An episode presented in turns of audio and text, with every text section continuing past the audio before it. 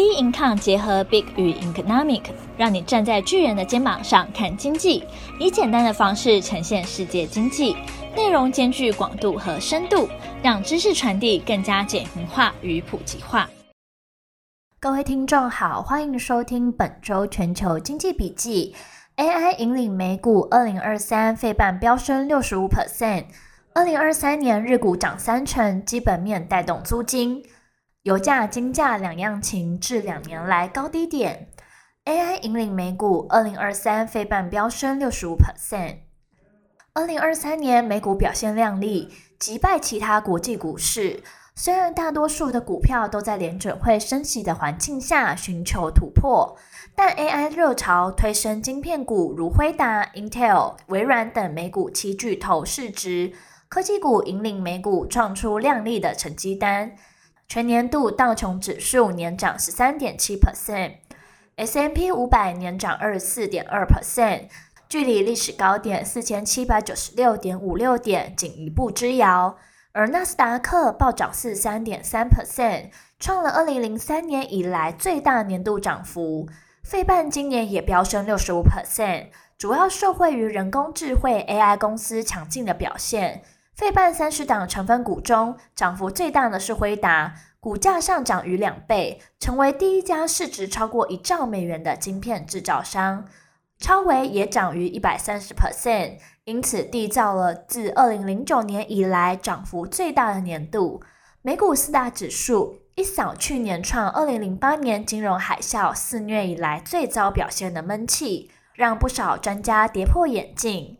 二零二三年最后一个交易日，美股未能延续上涨行情，涨多回吐皆收黑。不过以周线来看，美股三大指数连续第九周上涨，S&P 五百周线涨零点四 percent，创下自二零二三年以来最长单周涨升之势。道琼指数、纳斯达克指数分别上涨零点八 percent、零点一 percent，是自二零一九年以来最长周指连红纪录。不过，二零二三年美股并非一帆风顺，西谷银行因资金吃紧，掀起挤兑潮后无预警倒闭，和地缘政治冲突都曾带来乱流，以及联准会费的以一九八零年代以来最猛烈的升息，压制冲上四十年来高点的物价涨势，金融市场受创甚深。随着就业市场欣欣向荣。民间消费力道不坠，通货膨胀则持续降温，离联准会目标两 percent 越来越近。美国经济呈现软着陆，AI 人工智慧带动下，除辉达外，Google 母公司 Alphabet、亚马逊 Amazon、苹果、脸书母公司 Meta、微软母公司 Meta、微软及特斯拉的股价也都水涨船高。这七家的企业占 S&P 五百指数市值约三十 percent，扮演美股反攻向上的主力军。股市问卷调查显示，三百位的受访投资人、交易商和经济和基金经理人当中，高含八十八 percent 给予联准会今年的表现极高评价，高于三个月前的七十七 percent。同时，也指出高达八十五 percent 的受访者表示。二零二四年美国总统大选对他们的投资决策影响不大。顽固的通膨、商业不动产、CRE 的问题并列二零二四年股市最大潜在风险。大型科技股当中最被看好依序为微软、辉达、超微、亚马逊、Alphabet。另外，二十八 percent 的受访者表示，S&P 五百指数将是二零二四年主要投资的目标。十六 percent 点名纳斯达克一百指数，许多短期股市择时专家现在几乎比两千年开始统计以来的任何时候都更加乐观。二零二三年日股涨三成，基本面带动租金。二零二三年雅股表现亮眼，其中日本股市气势如虹，全年飙涨七千三百六十九点，涨幅达二十八 percent。展现一九八九年以来从未见过的牛市，在雅股之中表现傲视群雄。另外，印度股市、韩股也表现不差，年线要升，年线要升将近两成。展望二零二四年，日本已摆脱从一九八九年底日本在房地产与股市泡沫的失落十年。日本受惠于经济出现结构性改变，日企不但展现出更好的业绩，也更愿意投资。加上日元贬值，令外销产品更具竞争力，甚至吸引巴菲特等投资巨头的青睐。即使市场预期日元对美元的汇率在二零二四年将走强，随着全球利率开始调降，国内观光业热络，日本薪资上扬和高储蓄率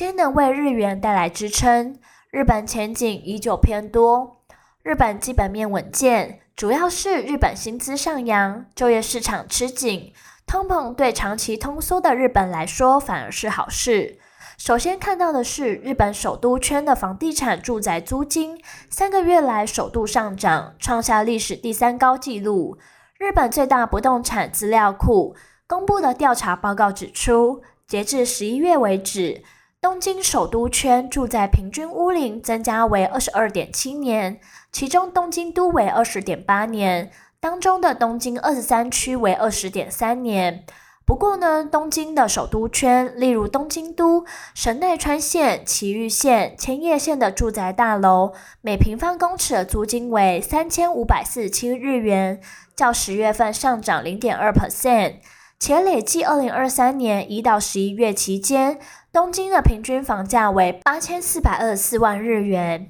二零二三年全年平均的房价几乎笃定可超越目前历史最高纪录的。二零二二年的六千两百八十八万日元，日本经济的复苏已是全面性的。油价和、金价两样情，至两年来高低点。十二月三十号，航运巨擘马士基旗下一艘货轮再度遭遇也门叛军组织青年运动的飞弹攻击，这是自青年运动自十一月十九号劫持银河领袖号以来，对国际海运发动的第二三次非法攻击行动，美军随即派出直升机救援，并驱逐舰随即出动护航，并击落两枚飞弹。隔日，马士基随即宣布，红海所有航行业务暂停四十八小时。攻击消息一出，让原本因为丹麦航运巨擘马士基集团几乎所有的欧亚航线的货柜船。攻击的消息一出，让原本因为丹麦航运巨擘马士基几乎所有的欧亚航线的货柜船，皆决定将通往苏伊士运河。随着越来越多海运维持红海航线，以及无需绕道非洲，得以省下能源成本。十二月二十八号，国际油价重摔三 percent，而今年以来受到产油国减产。地缘政治、全球致力打击通膨等因素影响，今年油价累计升跌，